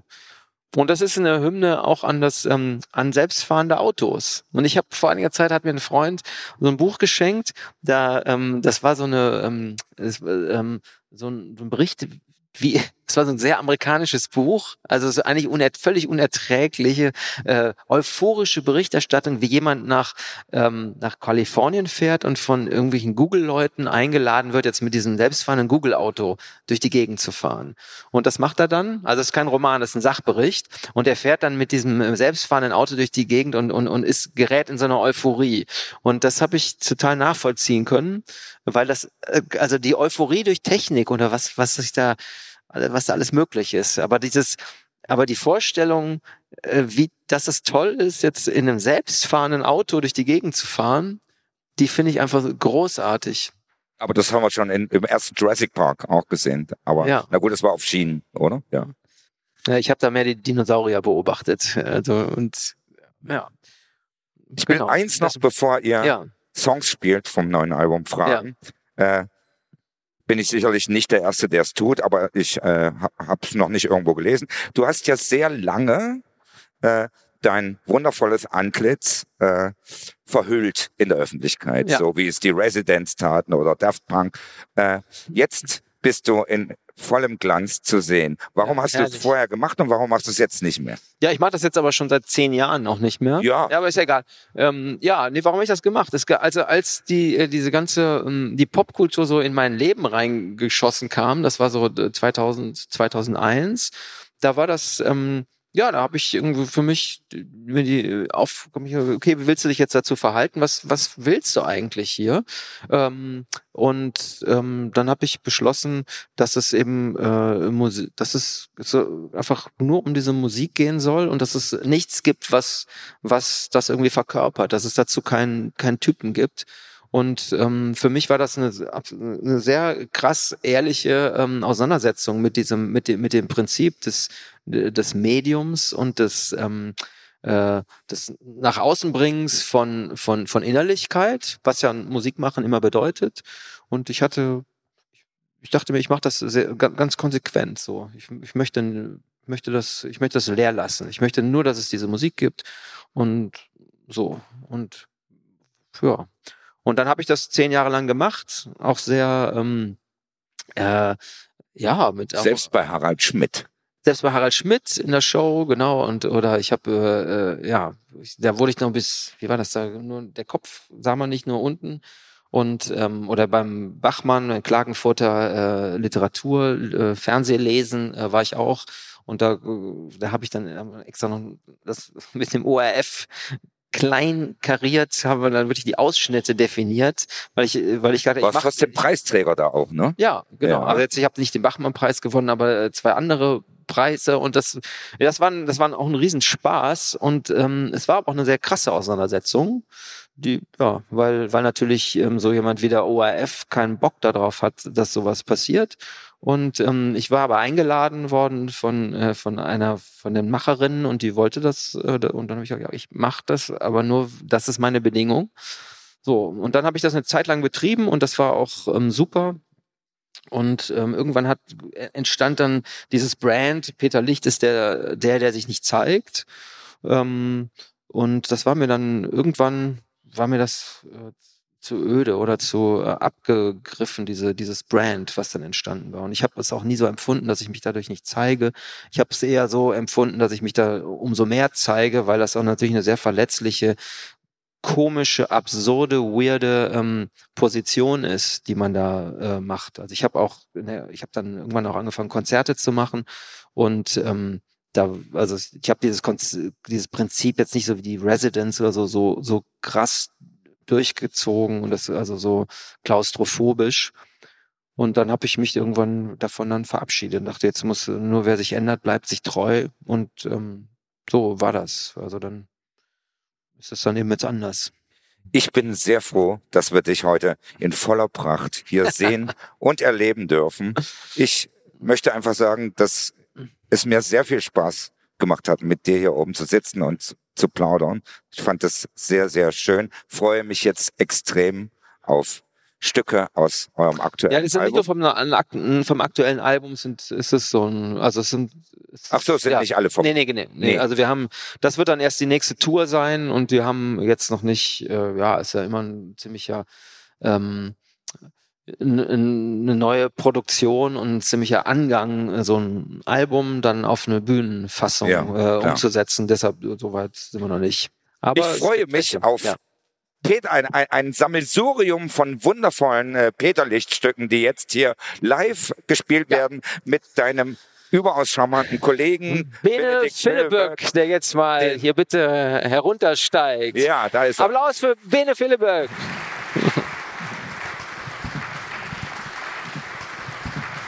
Vielen Dank schon mal für den ersten Teil und äh, viel Spaß mit Peterlicht live musikalisch. Dankeschön. Vielen Dank.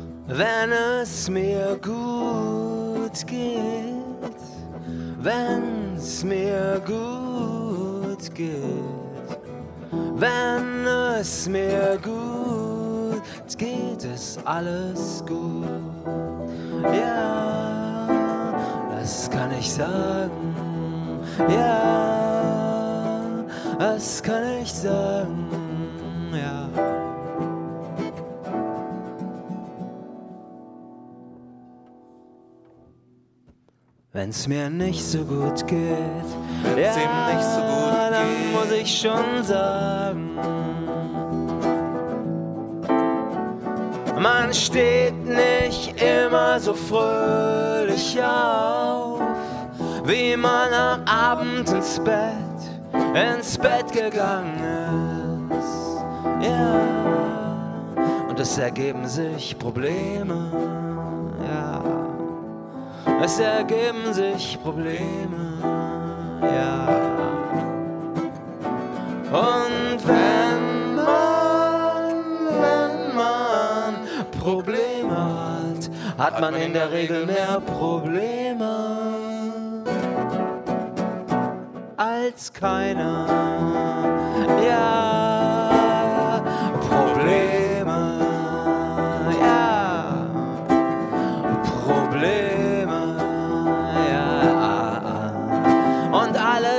Käse, ja.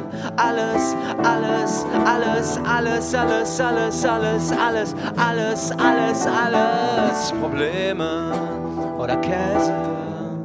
Und du bist der Käsemann, ja. Du, du bist der Käsemann, ja. Candy, Candy Käsemann.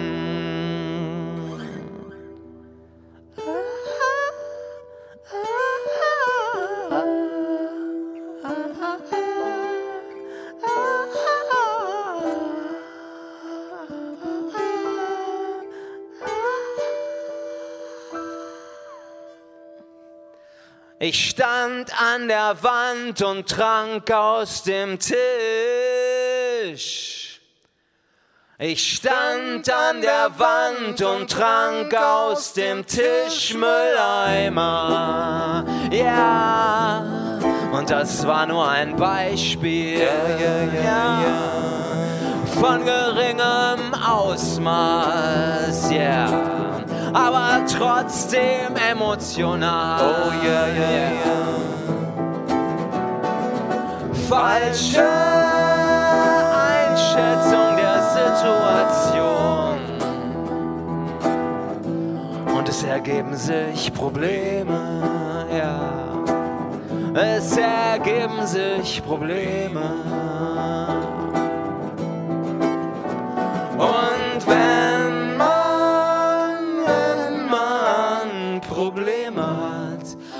Soweit der wunderbare Abend mit Peter Licht und Donis.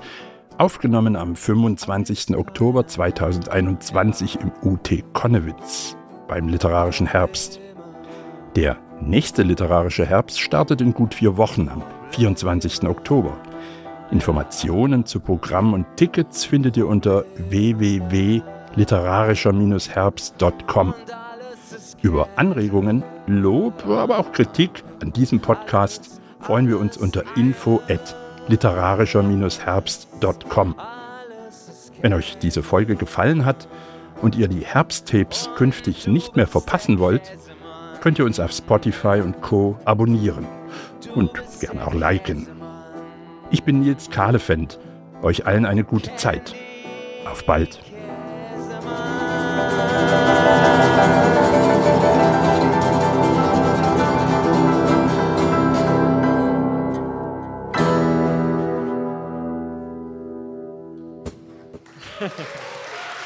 Dankeschön!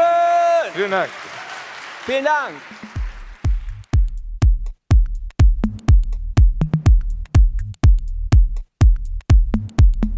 Herbsttapes, der Podcast des literarischen Herbsts. Leipziger Festival für Literatur.